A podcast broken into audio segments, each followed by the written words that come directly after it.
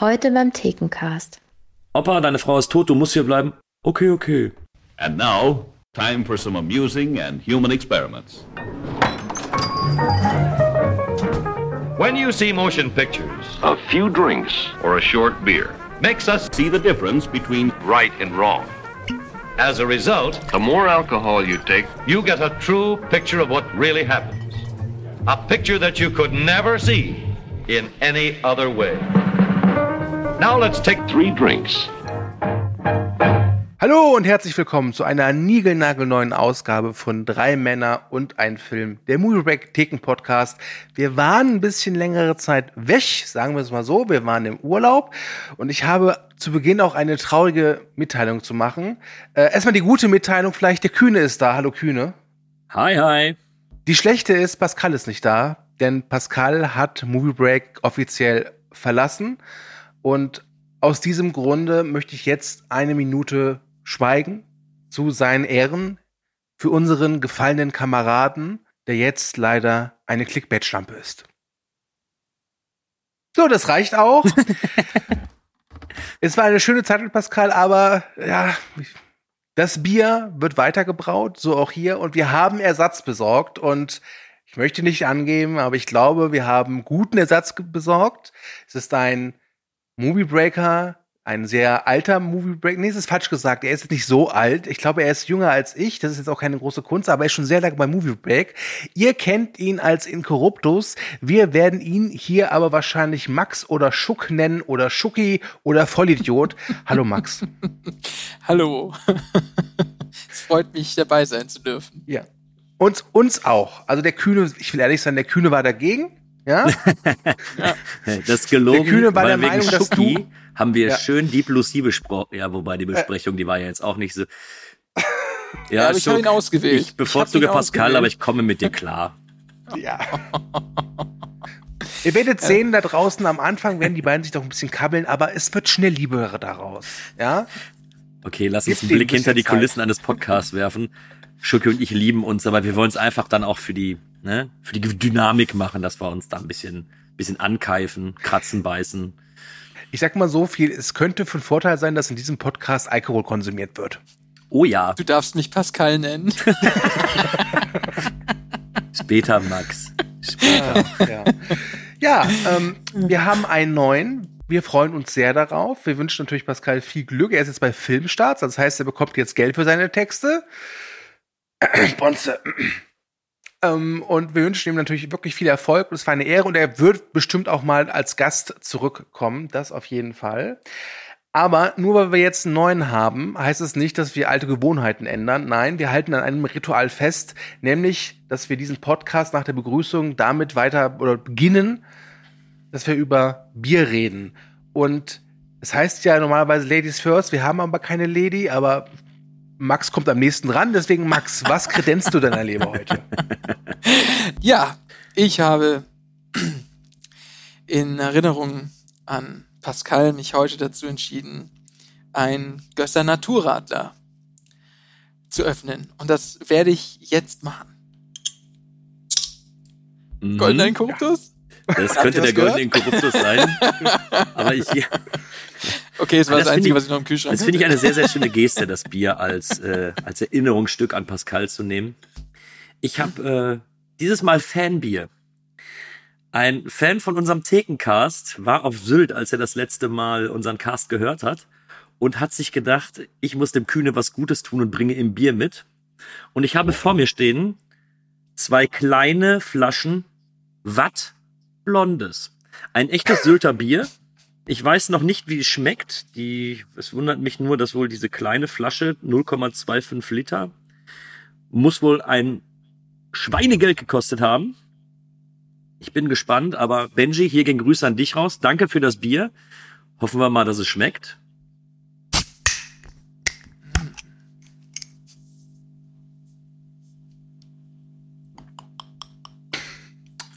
Mhm.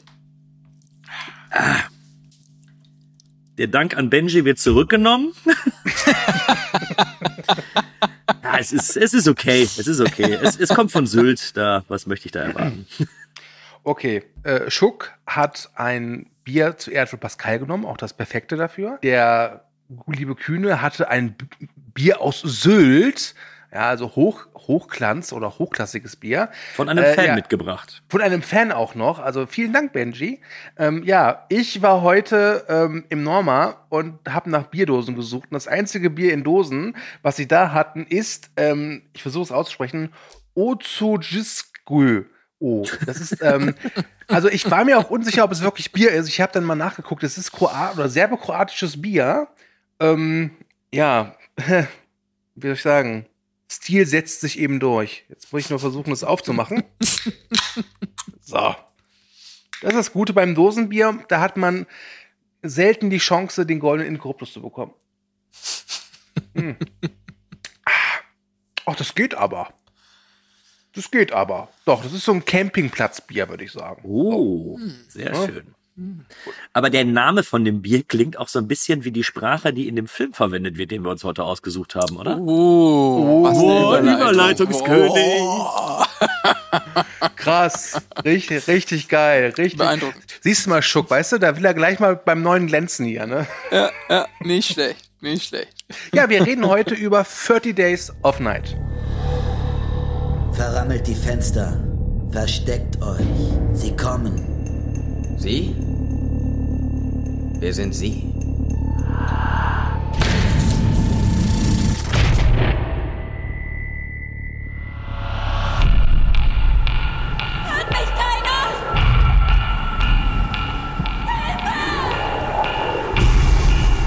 Ich habe ihre Zähne gesehen. Die sahen wie Vampire aus. Vampire gibt's nicht, Jake. Kälte liegt nicht am Wetter. Das ist der Tod, der kommt. 30 Days of Night ist ein Wunschfilm gewesen, nämlich von Max. Und wir haben gesagt, okay, bei deinem Einstand darfst du dir den Film aussuchen. Und wie immer, die erste Frage, wann habt ihr den Film zum ersten Mal gesehen und wie wirkte er damals auf euch? Und ich würde mal wieder sagen, Schuck, du machst den Anfang. Ja, sehr gern. Also ähm, im Prinzip hatte ich einfach den Trailer gesehen, bin ich ins Kino gekommen, habe mir auf Blu-ray gekauft und ähm, nee, auf DVD, auf DVD. Und ähm, ja, ich war sehr angetan von dem Film, denn er hat mir das geboten, was ich wollte. Und ähm, ich finde, es ist ein Film, der es zum Beispiel schafft, äh, äh, die richtige Mischung von Brutalität und ähm, schöner Optik und Atmosphäre zu erzeugen. Ähm, ein wunderbar gediegener ja, Horrorstreifen. Okay, danke. Kühne, deine Geschichte. Äh, 2007 Kino. also ich hatte damals, ja, den Trailer muss ich gesehen haben, sonst wäre ich wahrscheinlich gar nicht ins Kino gegangen. Und ähm, war ein bisschen genervt vom Vampirfilm, weil die letzten Jahre nicht wirklich was Gutes kam und äh, hab dann den Trailer gesehen und dachte, aha, okay, bin rein. Und ich war so begeistert davon, dass ich auch meinen Freunden davon erzählt habe und sagte, ey, wenn ihr, wenn ihr Vampire mögt, geht auf jeden Fall in 30 Days of Night. Mega geiler Horrorfilm und geil, macht richtig Laune. Die Problematik war nur, das sahen meine Kollegen ein bisschen anders. Der eine hat sich nur darüber beschwert, dass die Vampire aussehen wie Haie in seinen Augen.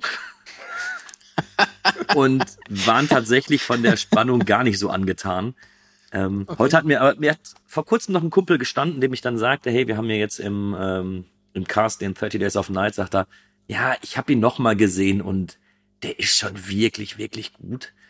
Ähm, aber der andere Kumpel glaubt bisher immer noch, das sind irgendwie genmanipulierte Haie, die da rumlaufen. Also, Was ja nichts Schlechtes sein muss. Haie gehen immer, sag ich, ne? Haie gehen Ja, immer. es ist so, es ist so typisch. Du machst einen Podcast über einen Vampirfilm und da kommt der Kühne und packt trotzdem es irgendwie, schafft er es da Haie reinzubringen. Furchtbar, der Mann. Dafür liebst Ja. du mich. Ja, das stimmt schon. Ähm, bei mir war es ja fast genauso wie bei Schuck. Ähm, mit dem Unterschied, ich habe es mir nicht gekauft, die DVD, sondern ich habe es mir einfach ausgeliehen. Und weiß auch noch, dass ich den auch sehr gut fand und ihn wirklich oft erwähnt habe bei Freunden, aber dass der Film niemals so wirklich in meinem Bekanntenkreis so den Durchbruch geschafft hat, nenne ich es mal. Also der war trotz Empfehlung nie so wirklich bei Filmabenden mit dabei. Ähm, bevor wir uns jetzt aber mal darüber unterhalten, ob der Film vielleicht ähm, ein vergessener Klassiker ist oder ein Kultfilm, von dem die meisten Leute aber noch nicht wissen, dass es ein Kultfilm ist. Äh, kannst du uns, Kühne, vielleicht kurz erklären, worum geht es denn in 30 Days Oh, of Night? jetzt hast du mich aber auf den falschen Fuß erwischt. Ich wollte gerade noch trinken.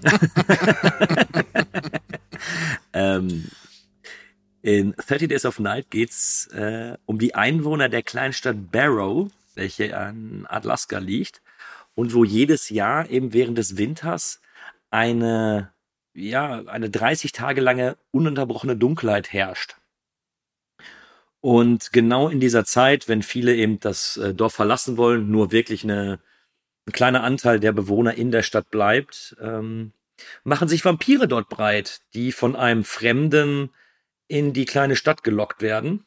Und nun geht es eben darum, dass die überlebenden Bewohner nach dem ersten großen Vampirangriff irgendwie diese 30 Tage überleben und versuchen, sich A gegen die Vampire zur Wehr zu setzen und B natürlich selber irgendwie aus dieser ganzen Sache rauszukommen und den Morgen der 31. Nacht dann entgegenzufiebern.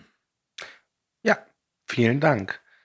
Ähm, ich finde ja, 30 Days of Night ist so ein Film, du hörst dir an, worum es geht, und ich denk, und du denkst dir dann so, eigentlich eine verdammt geniale Idee, oder? also, das ist so eine einfache Idee, aber du musst erstmal drauf kommen. Und das war für mich auch, glaube ich, damals wie heute so der Hauptreiz an diesem Film. Gar nicht so sehr, dass der halt so eine eigene Vampir-Mythologie aufmacht und, und dass er eine relativ gute Besetzung hat mit Josh Hartnett, ähm, Lisa George, Ben Foster und Danny Houston. Aber es ist wirklich diese Idee dahinter, die so einfach wie genial ist. Ja. Die- Entschuldigung, dass ich, dass ich da gerade einhake, aber das ist genau, also da, da finde ich, lebt der Film. Ähm, auch wenn er einen kleinen Logikfehler hat, aber da kommen wir später noch dazu. Aber ähm, dieses, dieses Szenario und dazu noch im Winter, das muss ich auch noch sagen, das Ja. ist ähm, halt einfach im Schnee, im, im, dieses Blut auf Schnee ist einfach eine Top-Optik, Top-Szenario. Und das hat mich auch von vornherein begeistert. Ähm, okay, aber zu den Schwachpunkten kommen wir auch noch. Ja, also ich finde, ich finde auch einfach, dass die, dass diese einfache Idee erst 2007 dann wirklich mal auf äh, Celluloid gebannt worden ist, ist, ist komisch. Also mich würde interessieren, ob es vorher schon mal was ähnliches gab, weil es ist ja nur naheliegend. Also Ähm, es ist auf jeden Fall eine Verfilmung eines Comics.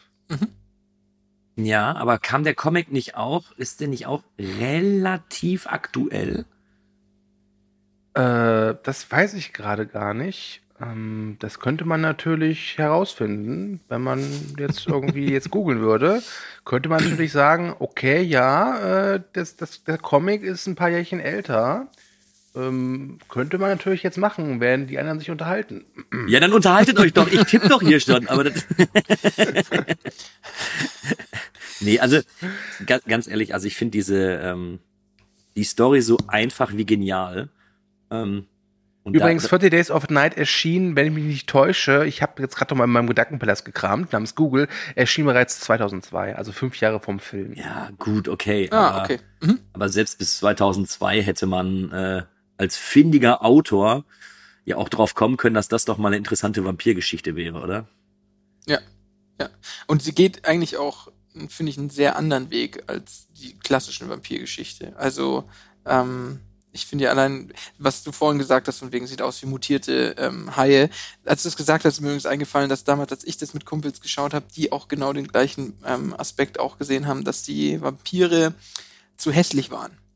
sozusagen. Der Vampir ist ja immer was, was auch irgendwie was Elegantes, Schönes, so, ich sag mal, was edeldüsteres. Hm. Und diese Vampire sind ja echt was, ähm, ja, sehr animalisches, ne? Ja. Und, und, und äh, Finsteres. Und das hatte mich damals, als die anderen das erwähnt hatten, ja auch so ein bisschen, ja, gestört ist übertrieben. Aber beim zweiten, dritten Mal anschauen, muss ich sagen, finde ich, ähm, macht das eben seinen ganz eigenen Reiz aus. Ähm, dass da der Vampir, sag ich mal, zu sowas ähm, Bestialischem ähm, oder, oder, oder, oder Animalischem abgewandelt ist. Ja, also ich finde, was bei 30 Days of Night wirklich gut herausgestellt wird, ist halt, dass diese Menschen, diese Bewohner halt wirklich Beute sind. Ähm, und weil die Vampire ja auch wirklich rigoros sind, teilweise auch mit denen spielen wie so eine äh, Katze mit der Maus. Ich wollte schon Maus mit Katze. Und das ist auch wirklich teilweise unangenehm. Ich finde die Gewalt in 30 Days of Night sehr unangenehm teilweise. Ähm, und der hat seine FSK 18 auch nicht zu Unrecht. Also da wird's wirklich, das blättert und Gord ist ordentlich. Und, Wobei und nie doch mit einer übertrieben. schönen Mischung. Ja, genau. Ich finde, das ist auch ein, ein großer Pluspunkt. Ich finde, der ist in manchen Szenen schön, ähm, äh, äh, ja, schön gewalttätig, aber halt wirklich explizit, aber manchmal eben auch nicht, wenn zum Beispiel ein gewisser Herr, der sich auch ansteckt von diesen Vampiren, dann umgebracht wird, dann sieht man einfach nur, wie sie in den Nebenraum gehen.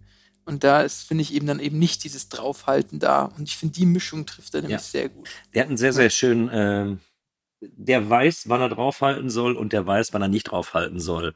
Ähm, zum Schluss hin finde ich, da sind natürlich zwei, drei Szenen dabei, die richtig ordentlich splatterig sind. Ähm, am Anfang hat mich nur die Szene mit dem Kopf auf dem Pfahl so, so ein bisschen so, hm, das passt jetzt aber nicht so zum Thema Vampire. Aber jeder Biss war blutig, aber es war ja auch nicht so, dass du dann die klaffende Halswunde und den, die Muskulatur gesehen hast oder sonst was, sondern es war einfach, wie ich mir das vorstelle, wenn jemand mit 748 Zehen im Maul mir den Hals reinbeißt, wie dann wohl mein Oberteil oder der Schnee aussieht. Ähm, Aber ich finde, den, den Pfahl ist auch eine wunderbare ähm, Voraussage, was da kommt. Das ist ja so ein richtiger Stamm. So Ja, ein ja. richtiger, sowas, sowas, sowas richtig so, ähm, ja, archaisches, äh, was die da gleich mal mitbringen. Und ähm, das finde ich einen sehr schönen Teaser auf das, was da noch kommt. Ja. Äh, Ich finde auch, dass der Film es zu Beginn sehr gut hinbekommt, dass du irgendwie das Gefühl hast, irgendwas stimmt hier nicht. Weil du hast da diesen Beginn dieser Dunkelphase, dann hast du halt den Fremden, gespielt von Ben Foster, wo ich ehrlich sein muss, ich habe den Film mir vorgestern nochmal angeguckt und ich finde, Ben Foster ist einer der besten Darsteller seiner Generation, auch wenn ihn kaum eine Sau kennt. Aber irgendwann ging er mir ein bisschen auf die Nerven, will ich ganz ehrlich sein. Weil er Ähm, seinen Mund nicht aufgekriegt hat. Der hatte immer die Zähne zusammengebissen und du hast die eklige Spucke da dann noch an der Seite. Das Ja, er hat auch hässliche Zähne, es will auch keiner Ah, sehen. ja. ja. Aber, also hier unser Shoutout gegen, gegen hässliche Menschen. Und der nächste Shitstorm. Her damit. Äh, hier ging es nur um die Zähne. genau. ähm, aber ich finde den Beginn halt sehr schön, weil du, du, du hast immer dieses, sofort dieses Gefühl, es kommt etwas Bedrohliches auf diese Stadt zu. Und der Film, der schafft es relativ gut, diese Spannung auch immer weiter aufzustauen, aufzubauen. Durchaus mit so klassischen Sachen wie zum Beispiel, oh, die Hunde sind tot und wir wissen, wenn plötzlich ein Hund tot ist, heißt das entweder, äh, dass äh, ein Mafia-Pate gleich Besuch von Keanu Reeves bekommt oder aber ein Killer geht um. Und in dem Fall sind es ja gleich mehrere Killer. Und ich finde das irgendwie sehr, sehr, sehr schön und passend, vor allem, weil diese Killer dann halt auch irgendwann ja, gezeigt werden und dann dir klar wird, das sind eigentlich nicht so klassische Serienkiller wie jetzt Michael Myers oder Jason Voorhees. Das sind halt einfach Tiere. Das sind selbst Tiere, die Jagd auf schwächere Tiere machen. In dem Fall halt die Menschen. Und das, ich äh, finde ich, arbeitet der Film hervorragend raus. Und ich muss auch sagen, ich finde die erste Hälfte wirklich wesentlich stärker als die zweite. Auf jeden Fall. Also die, ich, ich mag die- beide Hälften sehr, sehr gerne, weil die, die fügen sich sehr gut zusammen. Also gerade dieses Bedrohliche fand ich insofern schon sehr, sehr stimmig, weil es auch zu diesem Ort passt. Also alleine wie die diese kleine Stadt Barlow eingefangen haben. Also da möchtest du einfach nicht wohnen. So. ich finde den einen Satz von äh, Josh Hartnett so schön, wo er, oder, oder war es der, der etwas korpulentere, der irgendwann sagte, wir wohnen nur hier, weil wir die einzigen sind, die es können. Und das siehst du in jedem Bild, wenn du den Ort siehst, egal ob Tageslicht oder wenn es Nacht ist. Das sieht einfach. Also Ich bin eine Frostbeule. Ich wüsste ganz genau, dahin kriegen mich keine zehn Ferne. Ob da Vampire sind oder nicht, no way. Äh, Und das, das passt irgendwie ganz, ganz gut zusammen. Diese, dieses bedrohlich Aufbauende, eben auch in diesem tristen Alltag der Menschen. Und gefällt mir immer sehr, sehr gut. Ich fand, ähm, ich fand auch schön, wie es so nach und nach aufgebaut wurde. Ich fand tatsächlich dann, ich weiß nicht mehr, was der erste Mo Moment war, als man dann die Vampire gesehen hat oder so richtig zu Gesicht bekommen hat. Ich meine sogar, das war Danny Houston, der da mit seiner Hauptische da. Ähm, Entourage. Mhm, genau. Als sie dann zu zweit dieses eine Ehepaar ähm, äh, äh, aussaugen. Und das, ähm, ja, das war auf einmal, fand ich so ein bisschen zu viel Licht. Ich fand da so ein bisschen so mehr den Übergang. Ich meine, die Szene, wo der, wo der, wo auf einmal diese dunkle Gestalt auf das Auto draufspringt und versucht von oben die, die, die, die Decke einzureißen. Das war schon so als erstes, äh, als so Übergang ähm, quasi, dass man nach und nach immer mehr sieht, fand ich äh, sehr stimmungsvoll. Da hätten sie, finde ich, noch ein bisschen langsamer machen Bin mir jetzt können. aber gerade nicht sicher, ob du da nicht was verwechselst. Ich Ja? glaube sogar, dass die Szene mit äh, Danny Houston, wo er dann auch mit dem Fingernagel noch die Schallplatte äh, dreht und sp Aha, spielen aha, lässt, aha. die kommt, glaube ich, später. Ich glaube sogar, du hast erst die Autoszene. Ja, ähm, genau. und aber das- davor das, ist noch die Szene, wenn ähm, die Frau auf einmal aus dem Fenster rausgezogen wird und dann unter den Häusern hergezogen wird.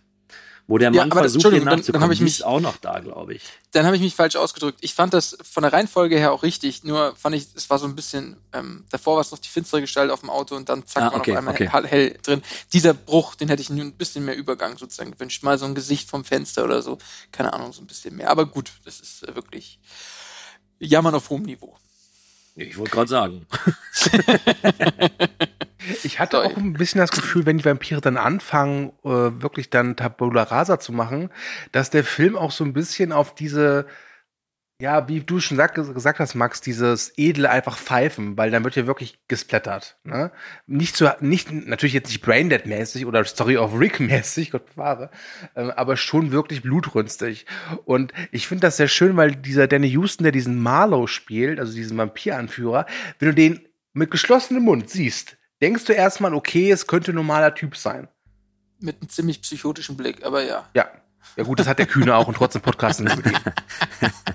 Deswegen podcaste ich oft nur und bin nicht im Film- und Fernsehgeschäft. Ja.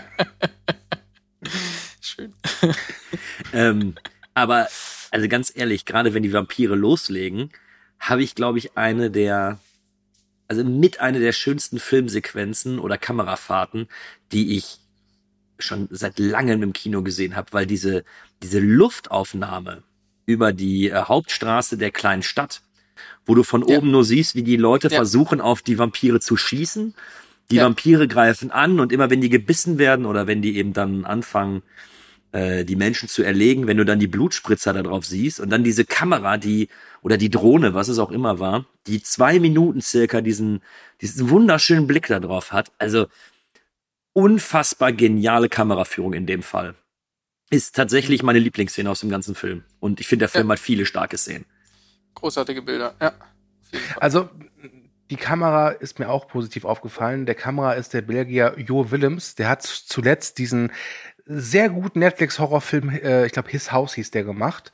Und ich finde, äh, ist grandios, wie der Film teilweise aussieht, denn die meisten Aufnahmen sind halt bei Tag entstanden. Also diese sogenannte amerikanische Nacht. Das heißt, du drehst am Tage und machst es in der Post-Production halt eben so, als wäre es nachts. Und ich finde tatsächlich, ich kaufe dem Film ab, dass der nachts spielt. Also mir wäre es jetzt nicht aufgefallen, Ja. aber wenn ich das jetzt nicht von dir erfahren hätte. Also ich wusste das auch nicht. Ja, sag mal, dafür bin ich hier. Hast du. Deswegen lieben wir dich auch alle so. Mhm. Hey, Oh, hey, jetzt schon bei der zweiten. Ja, Skiesinger habe ich jetzt geöffnet. ja, dieses, dieses, dieses Gösser, das war nur 03. Ja, dann. Ja, dann. Du, ich glaube, Also er passt kann- ganz gut. Das, ja, doch, ich wollte auch gerade sagen, also man kann zu dem Max sagen, was man will, ja, aber äh, er weiß, worum es im Thekengras geht. Ne? Er kann Also- sich anpassen. Nee, aber Wo- äh, auch dieser, dieser ganze Kontrast, äh, Schnee und Blut finde ich eh immer irgendwie gut. Das hat sowas, daraus kannst Ja. du richtig geile Bilder schaffen. Und Aber hattet ihr auch kurz so eine Assoziation mit Sin City? Also ich musste immer so ein bisschen dieses Schwarz, ist viel Schwarz-Weiß, viele wirklich, ähm, ja, ich sag mal, blasse Farben und dann immer dieses Rot von dem Blut ist für mich immer so ein bisschen wie die, wie die, wie die, wie die ähm, Sirene auf dem Polizeiauto. Dieses Rot in der schwarz-weißen Welt. Ich finde das sehr, das hat mich irgendwie daran erinnert. Es könnte durchaus sein, dass Sin City da auch Pate stand, weil der Film kam ja zwei Jahre vorher in die Kinos. Ne? Beides Comics. Ah, Beides klar. Comics und Ja. Sin City auch ein heißer Kandidat für diesen Podcast hier. Das ist auf jeden Fall, ja. oh ja, ich möchte über äh, Jessica Albers Tanz reden. Das war Ähm, so klar. Äh, ich habe aber auch gelesen, dass der, dass der Comic äh, wohl ähnlich wie Sin City nur sehr, ähm, sehr wenig Farbgebungen gibt, außer bei eben bei den äh, blutigen Sequenzen. Also das meiste ist da auch wirklich dann in Schwarz-Weiß, Grautöne, Grauschattierung und sowas gehalten. Und dann, äh, wenn dann die Vampire angreifen, hast du dann auch in den Comics eben dieses, dieses rote, knallige Blut da drin. Und wahrscheinlich wollten sie das ein bisschen übernehmen, aber ohne jetzt Sin City zu kopieren. Wobei ich ehrlich bin, ähm, den Film hätte ich mir auch gut als Schwarz-Weiß-Film vorstellen können, Ja, auf jeden Fall. Ja, Also da hätte der glaub, auch funktioniert. Schwarz-Weiß hätte der super funktioniert, auf jeden Fall. Mhm. Ne, Also ich, ich finde die, die Brutalität, die wir auch am Anfang angesprochen haben, die geht natürlich super in die Story ein. Und ich fand auch wirklich ganz, ganz wenige Szenen nur over the top. Und selbst wenn die mit dieser, was war das, mit der Fräsmaschine durch die Vampire durchfahren, fand ich es jetzt auch nicht unpassend oder so. Ähm, Nein, und auch nicht lange draufgehalten, sondern Nee. einfach nur immer kurz, kurz weggehäckselt. Das ist war. Aber selbst wenn jetzt eben die äh, das rote Blut nicht gewesen wäre, sondern das ist schwarz-weiß gehabt, ähm, hätte die Wirkung nicht verfehlt, sage ich mal. Also das, das hätte ich mir noch so ganz gut vorstellen können. Ähm, ich möchte gerne auch auf jeden Fall mal über den Regisseur reden, nämlich David Slade. Äh, der hat zwei Jahre vor For the Days of Night einen sehr kleinen, aber sehr eindrucksvollen Film gemacht, nämlich Hard Candy. Kennt ihr den? Uh, Ja, ja, sehr gut. Ich will ehrlich sein, ich finde Hard Candy gut, aber es ist ein Film, den ich in diesem Podcast hier nicht besprechen möchte. nein, nein. Ich habe ihn einmal gesehen und ihr wisst genau, welche Szene ich meine. Danach wollte ich den Film nie wieder gucken. Und habe Ah, ja. seitdem auch nicht getan. Und danach hat er halt eben For the Days of Night gedreht und wer dachte, okay, danach hat der David Slade bestimmt den nächsten Horrorkracher gedreht. Das hat er auch. 2010 hat er nämlich Eclipse bis zum Abendbrot, äh, Abendrot, nicht Brot, äh, gedreht. Den dritten Twilight-Film. Und ich habe hier alle Twilight-Filme gesehen und die sind alle scheiße, aber seiner ist der beste. Ist das jetzt eine Auszeichnung dafür? Also in der Nee. Scheißigkeit was Gutes sehen? Oder wie muss ich ich, sag das mal jetzt so, werten? der dritte Twilight ist halt scheiße, aber er ist nicht richtig scheiße. So kann man es vielleicht sagen. Okay.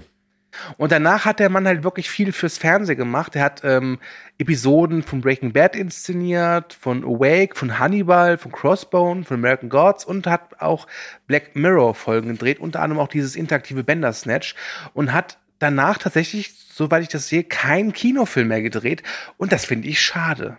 Ja, Ja. ja. Also der da sieht Mann, man das Potenzial. ich kann jetzt natürlich nicht über äh, Eclipse bis zum Abendrot sprechen. Ich habe ihn äh, leider, leider nicht gesehen. Ich weiß nicht. Ah, sehr gut. Nächster Thekencast. Vergiss es. Ey, ganz ehrlich, dann bin ich auch raus. Dann bin ich weg.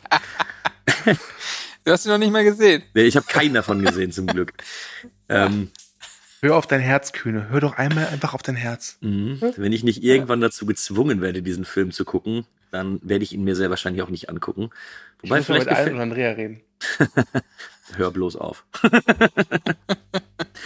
ähm, aber der Mann kann was. Also er hat ähm, interessante Ansichten an das Ganze und glaube ich, wenn er das richtige Drehbuch bekommt, äh, jetzt zum Beispiel wie äh, 30 Days of Night oder auch eben vorher Hard Candy, da kann der richtig was draus machen. Hm. Ob ich jetzt schon in der Zeit von einer eigenen Handschrift sprechen will bei ihm, weiß ich nicht. Dafür ist das dann doch alles ein bisschen zu unterschiedlich gewesen. Ähm, aber er ist auf jeden Fall fähig, was Gutes da rauszuholen aus Bildern. Also er weiß, wie Bilder arbeiten können. Und das finde ich erstmal immer äh, gut für einen Regisseur. Also ich finde halt bei seinen zwei Filmen jetzt, also wie gesagt, Twilight nehme ich da halt komplett raus, weil ich glaube, da war halt einfach nur, hier setz dich hin, sag Action und Cut und dann kriegst du dein Geld. Ähm, finde ich, dass er, was er gut kann, er kann dieses, äh, dieses Erdrückende gut inszenieren. Ja, dieses, dieses, dieses Ausweglose, was er, was du bei Hard Candy hast, genauso wie bei 30 Days of Night. Ja, und da wollte ich nämlich auch noch drüber sprechen. Ich finde ja so in der, im Mittelteil des Films, so im, im zweiten Drittel, ist es ja auch schon fast ein Kammerspiel, das Ganze, ne? Hm. Also da empfinde ich auf einmal gar nicht mehr unbedingt nur, dass es ein Horrorfilm ist, sondern da habe ich schon mehr fast das Gefühl, dass ich mich da in so einer Art äh, Kammerspiel befinde, weil sich ja wirklich nur in ganz, ganz wenigen Orten aufhalten. Ähm, was ich aber nicht schlecht finde. Also ich, ich- finde irgendwie, der Film hat, obwohl der so viele, so viele Versatzstücke drin hat von äh, blutigem Horror, ähm, du hast ein paar wirklich gute Actionsequenzen dabei, du hast gute Spannungssequenzen dabei, aber eben auch ruhigere Passagen, wobei ruhig aber nicht gleichzusetzen ist mit langweilig. Ist eher ein Luftholen. aber ähm, auch um, um wieder neue Spannung zu erzeugen. Also wenn du siehst, dass der Demente da, äh, dem, äh, hier der Opa da auch mit auf dem Dach ist, weißt du, das wird noch böse enden. Aber auch da fand ich es nicht übertrieben. Also nicht, jetzt habe ich eben einen dementen Opa da und ich habe damals, ich weiß noch, im Kino habe ich dann mit diesen ganz klassischen äh, Tropes gerechnet, so, oh nein, äh, wir müssen jetzt alles tun und wir müssen jetzt irgendwie für ihn da sein und pff, also ein Käse da. Nee, die sagen, Opa, deine Frau ist tot, du musst hier bleiben. Okay, okay. Und als er dann geht, passiert es ja auch relativ ruhig, ohne das ganze Tamtam, ohne das ganze Klischee überladene, ähm, was du eben sonst häufig dann bei amerikanischen Horrorproduktionen oder sowas hast. Ne? Und das hat mir sehr, sehr gut gefallen. Hm. Übrigens wurde der Film ja gedreht äh, in den Nachwirkungen von Herr der Ringe in Neuseeland. Und sie haben sich sogar äh, Hilfe geholt von äh, der Universität von Neuseeland, weil sie haben diese Vampirsprache extra für den Film entwickelt von Linguisten. Dik, Jana, Chakara,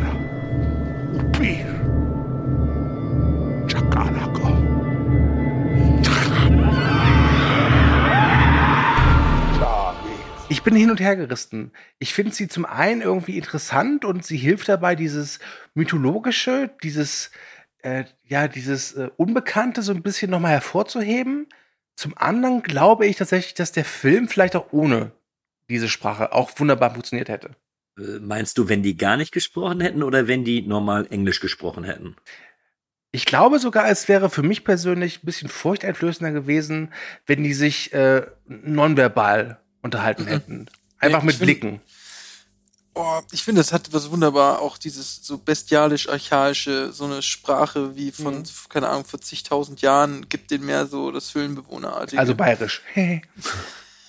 Nee, also in, in dem Fall bin ich voll und ganz bei Max. Also mir hat, wenn die jetzt nur da gestanden hätten, weil sie natürlich auch irgendwie Pläne Mhm. aushecken, weil sie, du merkst ja, dass sie nicht, also sie sind Bestien, keine Frage, aber sie sind Bestien, die genau wissen, was sie tun können, um ihre Beute noch effizienter zu bekommen. Und da hätte ich es komisch gefunden, wenn die sich nicht in irgendeiner Art und Weise unterhalten hätten. Und wenn eben nur mit Blicken gesagt wird, ey, Scholle, geh du mal dahin und du gehst mal dahin, hätte ich, glaube ich, irgendwo Jetzt stelle ich ein mir vor, wie die, wie, die, wie, wie die Vampire so heimlich mit Walkie-Talkies so kommunizieren. Scholle 1 an Biber 14. Scholle 1 an Biber 14. Aber man, man muss auch sagen, es ist, man hat auch so ein bisschen so einen Kontrast, ne? Also hier der Danny Hm. Houston als Obervampir äh, spricht dann von, der Mensch kann nicht begreifen, wenn er eine Macht irgendwie äh, vor sich hat, die mächtiger ist als er, dann versucht er sie zu zerstören oder was weiß ich was. Also kommt fast mit so philosophischen Sprüchen um die Ecke und das restliche Rudel kann keinen einzigen Piep-Papp sagen, sondern nur äh, ja, und ähm, das ist so ein bisschen, wie, wie kommt das? Warum ist der eine so viel, ich sag mal, intelligenter oder dürfen die anderen einfach nur nicht reden, weil er der Oberchief ist und das nicht erlaubt? Ich weiß es nicht Schweigefuchs. Genau. Ja. genau. Aber- also das aber- fand ich war so ein bisschen. Hm. Aber mal eine Frage. Was glaubt ihr, machen denn die Vampire außerhalb dieser 30 Tage, also in den anderen elf Monaten? Sitzen die dann einfach irgendwo in der Arktis oder Antarktis rum und lassen den Hintern Nee, nee, zufrieren? nee, nee, nee. Du hast doch am Anfang gesehen, dass die von diesem großen Eisbrecher kamen. Die waren ja vorher irgendwo anders. Also die werden irgendwie von. Ja, aber gehen die da wieder zurück? ja, die gehen werden wieder zurück auf ihr Schiff gehen. Die haben ja scheinbar auch menschliche Helfer dabei. Die hatten ja mit äh, Ben Foster oder wie er im Film heißt, nur der Fremde, hatten sie ja jemanden, der ihnen geholfen hat. Und ich kann mir das äh, schon vorstellen. Und jetzt, wenn die das Dorf dann eben leer gesaugt haben, dass die dann sagen, gut, nächste Stadt. Und ich hatte auch die ganze Zeit nur das Gefühl, dass das jetzt ein schon fast glücklicher Zufall war, dass die eben in äh, Barlow gelandet sind, um da eben diese 30-tägige Nacht zu machen. Also ich hatte nie das Gefühl, dass es jetzt von denen geplant war oder dass da irgendwie ähm, ja vorher irgendwie die das gewusst haben oder sowas. Also ich meine, das sind ja schon eigentlich ziemlich spezifische Vorbereitungen, die da getroffen wurden, dass die Handys etc. Äh, platt gemacht werden, dass die schon von der Welt abgekapselt werden. Und wenn man sich überlegt am Ende, dass die die Pipeline zerstören, um alles abzufackeln, scheinen die schon auch so ein bisschen einen Masterplan zu haben, wie sie das Ganze vertuschen. Also ich kann mir schon vorstellen, dass sie ein bisschen mehr Planung hat. Kann man jetzt so vorstellen, dass dann auf diesem Boot oder Schiff, wo die halt hausen, dann dieser ähm, Marlo sagt, Leute, pass auf, geile Idee, gestern im Schlaf gekommen. Pass auf, folgendes. Ne? Also, da ist es demnächst für einen Monat dunkel, nur Nacht. Und falls ihr es nicht gemerkt habt, wir sind Vampire, das heißt, Nacht ist voll unser Ding. Und da sind total viele Menschen. Und die kann man ganz einfach von der Außenwelt abschneiden und dann können wir die voll aussaugen. Und Überraschung, wir sind Vampire und Aussaugen ist voll unser Ding. Ja? Also, wer macht mit? Ja, aber ich Wobei- finde, es, es lässt ja eigentlich ganz, ganz viel Spekulation offen. Ne? Es kommt ja nicht Ja. mehr irgendwie eine Nachricht, dass ein anderes Dorf äh, im letzten Jahr abgefackelt wurde, während der letzten, äh, drei, ähm, äh, letzten 30-tägigen Nacht oder so. Das ist ja tatsächlich was, wo man sagen muss, ähm, da lassen sie ganz viel offen, da kann man viel hineininterpretieren und das gibt denen auch nochmal mehr Mystik. Ja? Ob die jetzt von diesem äh, Eisbrecher da wirklich kommen oder ob die in irgendeiner ähm, Eisgruft das ganze Jahr hausen, wer weiß.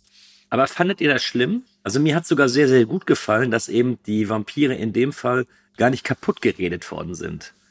Ähm, du hast es ja häufig bei irgendwelchen ähm, Vampir- oder bei Monsterfilmen oder sonst irgendwas, wo da noch minutenlang drüber gequatscht wird. Ja, die kommen eigentlich aus Bopo Pazwana und da ist irgendwann mal irgendein äh, Medizinmann gewesen, Ja. der die Feinde... Weißt du, welcher Film das am allerbesten löst? Am allerbesten? Vom Last Till Dawn. Dort schon gesagt einfach, okay, scheiße, Vampire, Pech gehabt. So. Ja, ja. Und das ist ja in dem Fall genauso. Also es, es wird ja nicht, es wird das ja auch nicht so groß in Frage gestellt. So irgendwie, so, ja, die wussten dann einfach, das sind irgendwelche Biester, haben dann, haben die das Wort Vampire genutzt? Habe ich jetzt nicht drauf aufgepasst. Ähm, aber was, wie hätten sie sonst nennen sollen? Oh Gott, die Schneemänner greifen an. Ja, aber das, da kommen wir, da kommen wir zu einem ganz interessanten Punkt. Sind wir eigentlich Fans davon, dass die Menschen, die sozusagen Vampiren oder Zombies zum Beispiel ausgesetzt sind in einem Film, schon mal von Zombies und Vampiren gehört haben und dann eins und eins zusammenzählen? Oder finden wir es viel cooler, wenn sie sozusagen noch nie was davon gehört haben, ähm, was ein Vampir ist, was ein Zombie ist? Ich finde, das ist immer wieder so eine Frage, die sich stellt. Dadurch, Ähm, dass die- in dem Film nur eine einzige Szene haben, die das irgendwie vermuten lässt, finde ich es überhaupt nicht schlimm. Weil am Ende ist das Einzige, wo sie wirklich äh, merken oder dann eben gegen Vampire vorgehen, ist eben die Tatsache, dass sie ja irgendwann an die UV-Lampe der Oma gehen. Ja. Ja. Ähm, Und hätte da der Schritt kommen müssen, mal auszuprobieren, dass es Silber und Knoblauch vielleicht auch bringt? das ist die Frage. ja, aber je nach Vampirgeschichte und Vampirfilm bringt ja auch Silber und Knoblauch nichts. Also Ich sag dir, nächstes Jahr in Barrow macht den neue Titty Twister auf. Also ich, verste- ich verstehe jetzt deinen ähm, dein Gedanke Frozen daran, aber dass die, aber dass die eben nicht von Anfang an mit Flöcken dann so, ja, ich will das Herz von denen treffen oder so, sondern einfach ähm, auf das Viech so lange schießen, bis es dann am Boden liegt oder mit der Axt so lange auf einen preschen, bis das Viech sich nicht mehr bewegt. Ähm, verstehe ich, was du meinst, aber empfinde das jetzt nicht als negativ. Ich hätte einfach Wesley Snipes angerufen. Ja, Ja, aber das ist, ich, ich meine, es passt ja auch viel besser, ne? Die ganze archaische Auseinandersetzung passt ja auch viel besser zu diesen archaischen Viechern, ne? Also es wird ja viel mehr wie ein Monster behandelt als wie ein Vampir. Ah, Moment, aber jetzt fällt mir was ein, was, äh, was deine These fast obsolet macht. Sagt nicht die, die, ähm, die Melissa George, also die Stella, die noch Ehefrau von dem äh, Evan, also von Josh Hartnett, Noch Ähm, Ehefrau. Ist ja, die lassen sich doch gerade irgendwie scheiden oder sowas. Die sagt doch, das könnten Vampire sein. Es gibt hier diese UV-Lampe. Probier es doch aus. Und danach sagt dann doch die, ähm, der Josh Hartnett, okay, ich vertraue dir. Es- Also die sagen ja nicht, wir glauben jetzt daran oder wir sind uns sicher, dass das Vampire sind. Nur wenn die eins und eins zusammenzählen und die trinken im Blut und rennen in der Dunkelheit rum, warum nicht auszuprobieren, was hast ja, du zu verlieren? aber ich glaube, das war genau der Punkt, dass sie sozusagen genau in der Dunkelheit jetzt kamen, genau in der Zeit, wo es die ganze Zeit dunkel ist und Sonnenlicht ihnen halt was ausmacht. Ne? Also genau diesen Schluss lässt die Handlung ja zu. Hm. Den Schluss zu sagen, ich benutze Knoblauch und Silber, lässt die Handlung gar nicht zu. Zu sagen, hey, die waren die ganze Zeit, wenn es hell war, nicht da und jetzt sind sie auf einmal da, komm, wir probieren es mal mit Licht. Dieser, dieser Schluss, der ist, der, der erlaubt der Film. Ne? Hallo, willkommen in der Orbiter. Heute Vampire abwehren mit UV-Licht. Da habe ich hier schon mal was vorbereitet. Von daher, Ich Wusstet ihr eigentlich, dass es einen zweiten Teil gibt? Ja, Ja. habe ich nachgelesen. Und fand ich auch eigentlich eine interessante Handlung. Also so wie was ich gelesen habe, geht es darum, dass die Überlebenden versuchen, die Welt zu überzeugen, dass es Vampire gibt. Und deswegen Touren machen von Ort zu Ort. Das fand ich eigentlich ziemlich witzig. Ja, äh, ich habe den Film gesehen. Der ist scheiße. Dachte ich mir. Ich glaube, ich habe den damals ausgeschaltet sogar. Echt? So schlimm? Ja, ja, der war, das war gar nichts. Okay. Das war gar nichts. Ähm, aber ich habe mal eine Frage an euch. Ich habe ähm, ich habe eine Sache, die mich bei dem Film etwas stört. Und zwar, ich habe in dem Film leider Gottes kein Zeitgefühl. Also ich habe nicht das Gefühl, dass sie da jetzt schon eben sieben Tage auf dem Dach sitzen oder dass die sich fünf Tage in dem Supermarkt aufhalten oder dass die später noch mal vier Tage in der Polizeistation sind. Weißt Aber du, der, der Bart nimmt schon zu, oder? Der Bart nimmt schon zu. Ja, der Der, der, der ja. Bart nimmt zu, ja, aber dann sind dann Aber eben weißt so die du, woran Fragen- mich, weißt du, woran mich äh, 30 Days of Night in diesen Phasen der Geschichte erinnert? An das Dawn of the Dead Remake. ja. Da gibt es ja auch so diese Phase, wo es einmal nur darum geht, Zeit, sag ich mal, totzuschlagen. Und plötzlich bist du halt ein paar Wochen oder ein paar Monate oder ein paar Tage, du weißt nicht genau, einfach in der Zukunft. Und ich, ja, es ging mir ähnlich. Ich war auch jetzt nicht überrascht oder, oder baff, aber ich dachte mir auch so, okay, wie viel Zeit ist da vergangen? Ich muss da aber auch Max zugestehen, ich finde, äh, Josh Hartnetts Bart ist dann ein guter Indikator. Hm, Das, das schon. Und es wird ja auch eingeblendet. Ne? Also du hast ja immer Tag Ja, sieben ja, stimmt. oder, oder Ja. Tag neun Josh oder so. Hartnett hat, hat vollen Bartwuchs. Sieben Tage später. Dem hätte ich gar nicht vollen Bartwuchs zugetraut. Ich dachte, der ist so ein, so ein glatter Typ wie ich, aber nun gut. Aber das braucht's schon. Also die, die ein, ein, Einblenden von den Zeiten, das hat's schon immer gut Ja, gebraucht, ja. damit man Bescheid hat. Das stimmt. Also von alleine, von der inneren Uhr und von seinem Bart alleine hätte es mir nicht. Äh, Weil Das, was mir nämlich, da gibt's eine Szene, da finden sie den einen Typen, der seine Frau verloren hat, unter dem Haus am siebten Tag. ja. Der wurde am ersten Tag am Bein verletzt und liegt unter dem Ja. Haus. Und da habe ich mich, da dachte ich so, wenn wir jetzt am Tag sieben sind, der hat doch jetzt nicht sieben Tage einfach im Schnee gelegen und steht dann auf und sagt, ja, ich geh jetzt los. Du hast doch gehört, was Hartnett am Anfang gesagt hat. Wir leben hier, weil wir es können. Ja, okay. Der kann. Sieben Tage unter dem Haus. Warum machst du das? Weil ich kann. und darauf ich gehe jetzt mal Vampire töten. Warum erst jetzt? Weil ich kann.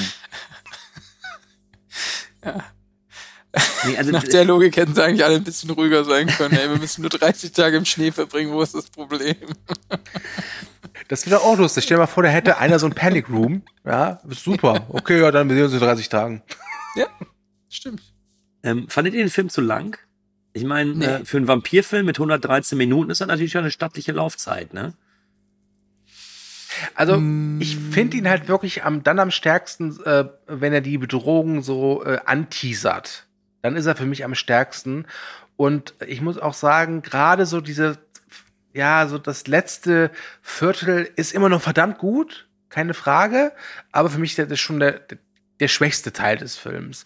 Und ich muss auch sagen, ähm, ich finde ihn schon, also nicht langatmig, aber ich finde, du merkst schon, dass der vielleicht fünf bis zehn Minuten zu lang ist. Ja. Okay. Also, ich finde, ähm, in der Zwischenzeit hat's ja immer wieder echt auch ganz tolle Szenen. Also ich muss sagen, zum Beispiel, man kann ja sagen, wie sie da oben drin hausen und ähm, dann ruhig sein müssen, das ist ja auch ziemlich, ziemlich unaufgeregt, aber das wird dann, finde ich, auch im Mittelteil ziemlich gut aufgelockert mit der Szene, wo sie sie als Lockvogel durch die Straßen laufen lassen. Oh, die war- die war das finde schlimm. Ich bombastisch. Die war richtig großartig. Und, und ähm, da muss ich sagen, ist eigentlich für mich das Schwächste und, und nicht unbedingt die Laufzeit, einfach das Finale ähm, vom Film. Also den, den, den Kampf zwischen Josh Hartnett und Danny Houston, finde ich, das wird dem Film nicht gerecht. Es erinnerte mich so ein bisschen an diese eine South Park-Folge, wo es darum geht, dass sich die Väter immer bei den Sportereignissen äh, von ihren Söhnen betrinken und dann prügeln. Und dann dachte ich mir so, okay, je mehr du säufst, desto stärker wirst du so. Es hat mich irgendwie daran erinnert. Ähm, ich finde das Ende auch nicht schwach, aber schon, es ist schon der schwächste Part des Films. Ich mag aber irgendwie diese Szene, die letzte Szene, wenn Josh Hartnett sich so in Staub verwandelt.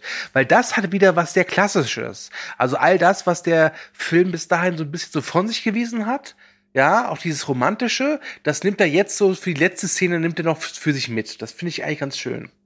Mhm. Die, die Szene meine ich auch nicht. Ich- Wie gesagt, die, das ist nochmal ein schöner Abschluss, aber davor die ganze Szene mit in diesem Versorgungshaus und dann äh, mit dem Feuer im Hintergrund ist doch irgendwie dramatisch. Nee, das ist Quatsch. Das funktioniert Kann, nicht. kann ich aber nicht sagen, dass mich das gestört hat. Und ja, ich finde auch den Kampf äh, Marlow gegen Eben finde ich ein bisschen, der hätte ruhig ein bisschen mehr sein können. Aber am Ende des Tages frage ich mich auch, welchen welchen logischen Abschluss hätte der Film oder die Situation, in der sie sich befinden, welcher hätte der, der kriegen sollen? Also hätte jetzt Josh Hartnett sagen müssen, die, der bringt alle Vampire um oder? Nee, Nee, pass auf, pass auf, pass auf. Okay. Mein Traumfinale wäre gewesen, alle Menschen freuen sich, am 30. Tag geht die Sonne auf und die Fuzis sind weg. So. Und dann checken sie, dass es ist halt so, ne, da oben im Norden, wenn dann ein Tag ist, dann heißt es nicht, dass auf einmal wieder ein normaler Tag ist, sondern der geht auch nur ein paar Stunden. Und nach ein paar Stunden ist schon wieder Nacht und dann kommen die Vampire und machen alle doch platt. das wäre für mich das perfekte Ende gewesen. Weil Okay, so ist auf einmal einmal Ende- Sonne und alles ist vorbei. Mein Ende sähe so aus, ähm, es wird Sonne, also die Sonne geht auf und die Vampire verziehen sich und Josh Hartnetts Figur äh, geht, ist erschöpft und geht schlafen und wacht am ersten Tag der Dunkelheit wieder auf, denn es ist Murmeltiermonat.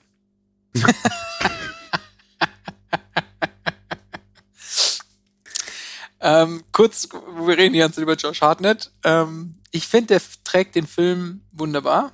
Hm. Und ich muss sagen, ich mag Josh Hartnett in den, in diesen, ich sag mal eher, wo er den, ähm, den, den gutherzigen, aufrechten, vielleicht auch ein bisschen grimmig, vielleicht auch ein bisschen bebarteten ähm, Helden spielt, statt diesen ironisch witzigen Fuzzi. Also hier in, in der spielt es ja häufig, keine Ahnung, in, Luck, in Lucky Number 11 oder, oder hier ähm, äh, 40 Tage, 40 Nächte, da ist er ja, hat er auch immer so ein bisschen das Ironische. Aber ich mag ihn eher, wenn er so ein bisschen grimmig ist. Und da hat er mir sehr gut gefallen in, in 30 Days of Night.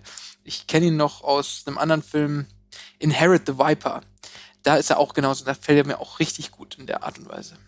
Hm. Das wollte ich noch sagen. Also als ich damals gelesen habe, dass Josh Hartnett mitspielt, beziehungsweise als ich dann auch auf der Leinwand gesehen habe, dachte ich, oh. Weil ich jetzt sagen musste, dass die, dass die Rollen, die er vorher hatte, wie du es auch schon angemerkt hast, nicht unbedingt so mir zugesagt haben. Aber ich bin voll und ganz bei dir. Also gerade eben seine, seine ruhige Art und sein, ich denke erstmal kurz über das Problem nach, bevor ich jetzt irgendwas mache. Er gefällt mir sehr gut. Also ich finde auch, dass er das, das Ding auf jeden Fall komplett tragen kann. Ja, also mittlerweile hat er hat nicht mehr die Star Power wie früher. 2007 war das noch ein bisschen anders. Äh, er scheint ja jetzt so ein kleines Comeback zu haben, weil ihn ja auch Guy Ritchie jetzt entdeckt hat oder wiederentdeckt hat. Ähm, aber ich, ich sehe das wie Max. Also ich mag diesen Josh Hart dann auch mit am liebsten. Ja. Also ich war, ich bin weder großer Fan noch Gegner von ihm, aber äh, ich würde so weit gehen, für die Days of Night ist wahrscheinlich seine beste Rolle, weil ich ihm das auch abkaufen würde, dass er da dieser Sheriff ist, der eigentlich keinen Bock hat, der kurz vor der Scheidung steht und naja, Ja. keinen Bock auch darauf hat, dass jetzt Vampire ihn aussaugen wollen, ist klar. Verdammte Scheidungsanwälte. Ähm, was mir auch sehr gut gefallen hat, korrigiert mich da, wenn ihr das anders seht, aber ich finde das richtig super, dass gar nicht auf die ganzen äh, Schicksale der einzelnen Personen so unbedingt eingegangen wird. Ich finde, das Ding ist einfach von vorne bis hinten straight durch. Du weißt, es gibt irgendwo ein bisschen Zwietracht zwischen den Leuten. Da ist, da sind sich nicht alle grün und gerade eben auch Josh Hartnett und Melissa George haben ja da auch ihre Problemchen, aber es wird den Film über nicht immer wieder aufgewärmt. Und das fand ich einfach so, so richtig schön und erfrischend mal wieder. Ja.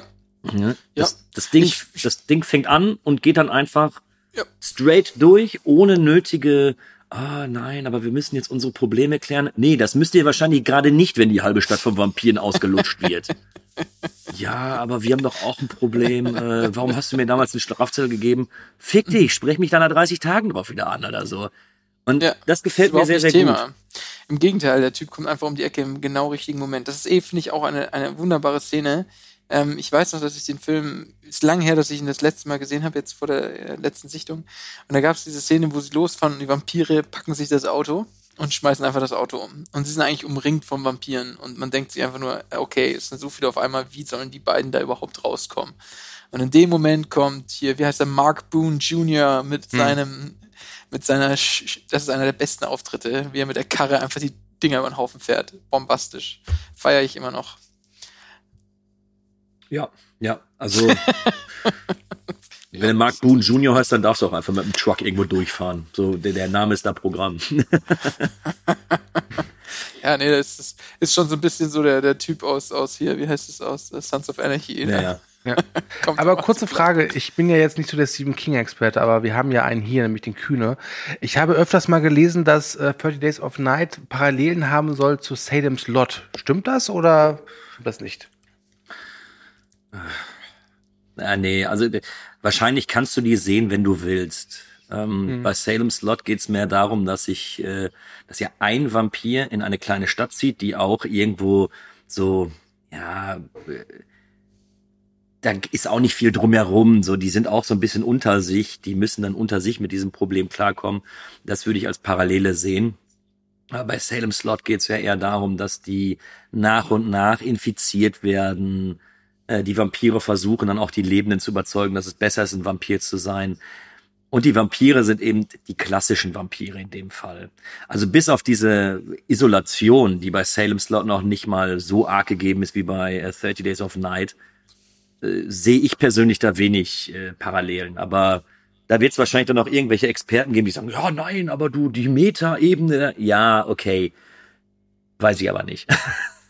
also ich, ich sehe nicht viele Parallelen dazu, alleine weil der, weil der Vampir schon eine ganz, ganz andere Figur in 30 Days of Night übernimmt, als zum Beispiel in Sailor's Lot. Okay. Gut, dann würde ich sagen, können wir langsam aber sicher mal zur Verabschiedung kommen. Oder habt ihr noch irgendetwas zu 30 Days of Night? Ich will noch kurz einen kleinen Vergleich wagen. Oh, Ich finde, dieser archaische Vampir, wie er hier in 30 Days of Night gezeigt wird, erinnert mich ein bisschen an den intelligenten Zombie. Interessant. Ja, ja. So, also ich, nur weil ich eben vor kurzem auch Army of the Dead gesehen habe. Und da ist sozusagen, das, die, die nehmen sich da nicht mehr so viel. das stimmt. Die, dieser Höhlenvampir und der und der und der und der Las Vegas Zombie, die kommen so, die kommen so zusammen. Da muss ich dran denken irgendwie. Die waren so eine Mischung. So, mein dritter Vergleich damit ist dann noch der Velociraptor. Blue. Sind so alle auf einer They Ebene. move in herds. Äh, ich habe aber noch eine Frage an Max. Du hast am Anfang so ein bisschen angeteasert, dass du ein, ein arges Logikloch entdeckt hast oder dass da Oh ja, irgendwo stimmt. Logikfehler drin sind. Ja, das ist Ähm, mein perfektes Ende. Die Nacht kommt ja dann gleich wieder. Der Tag ist eine Stunde. Also nachdem 30 Tage Nacht war, heißt es nicht, dass danach der Tag irgendwie sofort für immer ist, sondern der ist eigentlich mal eine Viertelstunde und dann ist wieder 23 äh, Stunden zappenduster. Da können die Vampire aber schön aus ihren Verstecken zurückkommen und wieder Menschen platt machen. Das ist für mich ein kleines Logikloch. Ah, okay. Ja, okay, okay. Hm.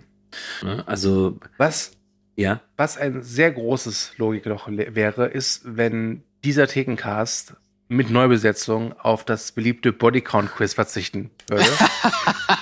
Ich habe ich- ich hab vor dem Film dran gedacht und hab mir gesagt, boah, du musst mitzählen und ich hab's einfach vollkommen vergessen. Ich hab's vollkommen vergessen.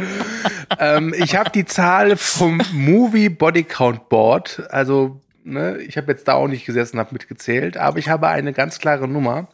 Und jetzt die Frage der Fragen, wie viele äh, Leben werden in 30 Days of Night ausgelöscht? Und ähm, ich überlasse es dem Kühne, ob er anfangen möchte oder lieber der Max. Da, Darf ich noch eine Frage davor stellen? Ja?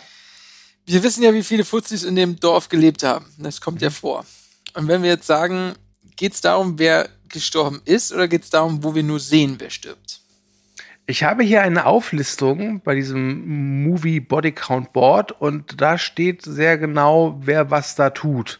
Und äh, ich kann dir gerne gleich den Link schicken. Äh, ja, aber nach dem Quiz unter, bitte, ja? Unter uns, unter, äh, ja, klar, klar.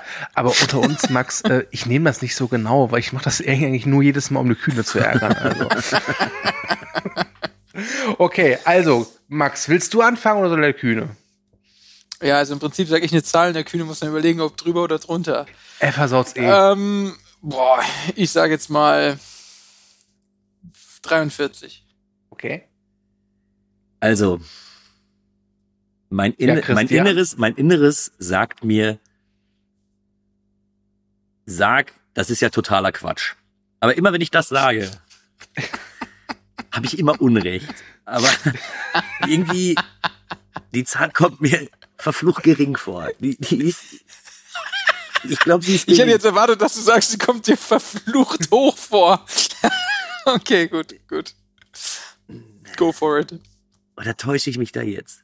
Mann, ich hasse dieses fuck Bodycount Quiz. ähm, ich sage äh, 59. Bist du dir sicher? Nein, natürlich bin ich mir nicht sicher. Ich sag's dir nur, also Max hat 42 und du gehst gleich auf 59. 43, Das ist, das ist, also selbst 42 ist schon verdammt viel. Weißt du was, ich, ich will ja nicht langweilig sein, aber ich Ja. irgendwie habe ich im wahrscheinlich, wahrscheinlich ist es sogar weniger als äh, 43, aber irgendwie habe ich das Gefühl, das sind mehr, dass du äh, mehr siehst, gerade bei dieser Kamera, ähm, bei dieser langen Bist du da Kamerafahrt. ganz sicher? Ja, 59, so. Es sind 67. Eine neue Ära beginnt.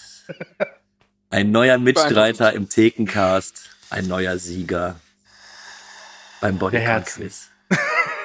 Max, es tut mir leid, aber ich freue mich gerade tierisch. Oh, das ist so schön für dich.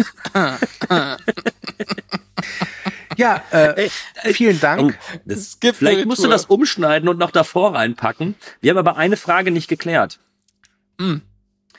Und zwar hatten wir noch am Anfang in den Raum geworfen, ist jetzt eigentlich 30 Days of Night irgendwo so ein, vielleicht so ein verkappter Geheimtipp, den einfach zu wenig Leute kennen? Oder ist es einfach gerade für uns drei, dass der Film einfach nur unseren Nerv trifft? Oder ähm, wie seht ihr das Ganze? Also Ich, ich finde, der Film ist tatsächlich in seinem Untergenre des, ich nenne es jetzt mal bestialischen Vampirs, geradezu, naja, einmalig ist übertrieben, aber ähm, schon der wichtigste Vertreter. Und deswegen finde ich, ist es auf jeden Fall ähm, ein verkapptes Must-See. Ähm, für mich ist das ein sehr guter Film, aber ich kann ihn oder ich würde ihn nicht bei Meisterwerk verordnen und auch nicht bei Kultfilm. Es ist einfach nur ein sehr guter Genrefilm. Das kann es ja auch geben. Nicht jeder gute Film ist automatisch ein Kultfilm, weil für einen Kultfilm hat er einfach, also keiner redet mehr so richtig über diesen Film. Also ich sehe es oder ich merke es halt, wenn der Film zur Sprache kommt, dass dann viele wirklich sagen, die dem Genre auch au- au- aufgeschlossen sind, ey, der war wirklich gut, es war ein feines Stück. Aber ich kann jetzt nicht behaupten, dass das jetzt so ein Film ist, der so Nachwirkungen hatte oder so ein Kult-Following wie, ja, sagen wir mal ganz krass, sowas wie American Werewolf. Das ist der, hat der Film einfach nicht. Äh, muss er aber auch gar nicht. Es ist einfach ein sehr, sehr, sehr, sehr guter äh, und stilsicherer, atmosphärischer, blutiger Horrorfilm. Und Also- äh, mehr muss es nicht sein. Sehr schön gesagt, Stu. Also ich sehe es genauso. Ähm, ich finde tatsächlich, dass er in seinem Genre, generell so dem Genre Vampirfilm, da gehört er wirklich zu den Besten in meinen Augen. Also ich, ich mag den wirklich sehr. Ähm, aber es fehlen dann doch so ein bisschen diese komplett erinnerungswürdigen Sachen. Also der Film hat sehr, sehr viele Schauwerte, sehr, sehr viele starke Szenen, gute Szenen. Ähm, aber tatsächlich vergesse ich den manchmal. Und warum auch immer, dann, ich nehme jetzt einfach mal ein passendes Beispiel wie From Dusk Till Dawn. Den habe ich viel häufiger im Kopf, wenn ich irgendwie äh, an, an Vampirfilme oder sowas denke. Wobei ich jetzt gut From Ganz ehrlich, pass auf, pass auf. Ähm, From Dusk Till Dawn ist für mich ganz klar ein Kultfilm. Ja. Aber dem bin ich überdrüssig geworden. Ich kann den nicht mehr sehen. Das ist ein super Film, gar keine Frage. Aber du kriegst mich mit Dusk Till Dawn nicht mehr äh, hinterm Sofa her- hervorgelockt. Mit 30 Days of Night aber schon. Ja, ich weiß, dass du den Film nicht mehr gucken kannst, weil ich den mal für den Thekencast vorgeschlagen habe und du sagtest, nein! Mehr hast du auch nicht gesagt, außer nein. ähm, mich würde aber tatsächlich freuen, ähm, wenn du zu, oder wenn wir hier zumindest mit dem Cast so ein, zwei Leute noch erreichen, die dem Ganzen nochmal eine Chance geben oder sich den auch nochmal angucken, weil ich glaube schon, dass der Film mehr als sehenswert ist. Und wenn man sich mit dem, wenn man sich mit dem Vampirfilm anfreunden kann, und zwar nicht nur mit irgendwelchen romantisierenden Ro- äh, Vampirfilmen, sondern vielleicht auch eher mit den etwas äh, härteren oder böseren Vampirfilmen, finde ich schon, dass es ein Must-See ist. Ähm, kein Kultfilm, kein Meisterwerk, aber wirklich, wie du sagtest, du ein sehr, sehr, sehr gelungener Genrefilm, der sich äh, wirklich nicht verstecken braucht und leider, leider irgendwie zu oft übersehen wird in meinen Augen. Und wisst ihr was? Genau diese Wertung passt auch zu diesem Podcast, der jetzt zu Ende geht. Also nicht für immer, aber diese Folge hier jetzt geht hier zu Ende. Ich finde, das war jetzt kein Kult, was wir abgeliefert haben, auch kein Meisterwerk, aber es war wirklich gut. Und ich würde sagen, wir ziehen jetzt los und saugen mal ein paar Dorfbewohner aus. Ne? Darf ich erst einmal ein Bier austrinken? Ja, oder halt Bier, Bier, Dorfbewohner, wo ist der Unterschied? Ja, Ähm, ich bedanke mich da draußen für euer Interesse. Ähm, ich wünsche euch viel Spaß mit den anderen Podcasts und Inhalten für Movie Break. Denkt dran, Movie Break findet ihr bei Instagram, Twitter und Facebook. Wir werden in Zukunft wiederkehren. Wie gesagt, Max ist jetzt ganz neu im Team. Ich freue mich sehr, dass er das getan hat. Der Vollidiot. ich sage Tschüss, dann darf der Kühne Tschüss sagen und dem Max gebührt das letzte Wort. Tschüss. Ja, äh, tschüss, Max. Es äh, freut mich, dich jetzt bei uns begrüßen zu dürfen und äh, es hat mir wieder, wie bei Deep Blue Sea, sehr, sehr viel Spaß gemacht und freue mich da auf die weitere Zusammenarbeit. Du mit dir, mein kleiner Kuschelbär, da ist es immer schön. Und äh, ja, hoffen wir mal, dass wir jetzt nicht ganz so lange brauchen, bis wir wieder auf Sendung gehen. Und äh, mir bleibt auch nichts anderes zu sagen, außer äh, Tschüss an alle Zuhörer. Und Benji, danke nochmal fürs Bier. Prost. Ja, ihr Lieben, ähm, ich kann nur sagen, vielen Dank, äh, dass ich dabei sein durfte, dass ich dabei sein werde. Ähm, es war mir eine Ehre und ich freue mich aufs nächste Mal. Und ähm, ja, ähm, auf viele weitere gute Filme. Macht's gut. According to the experts in such matters, if you drink, go to the movies each week. Here, A few drinks. bring out the best in your personality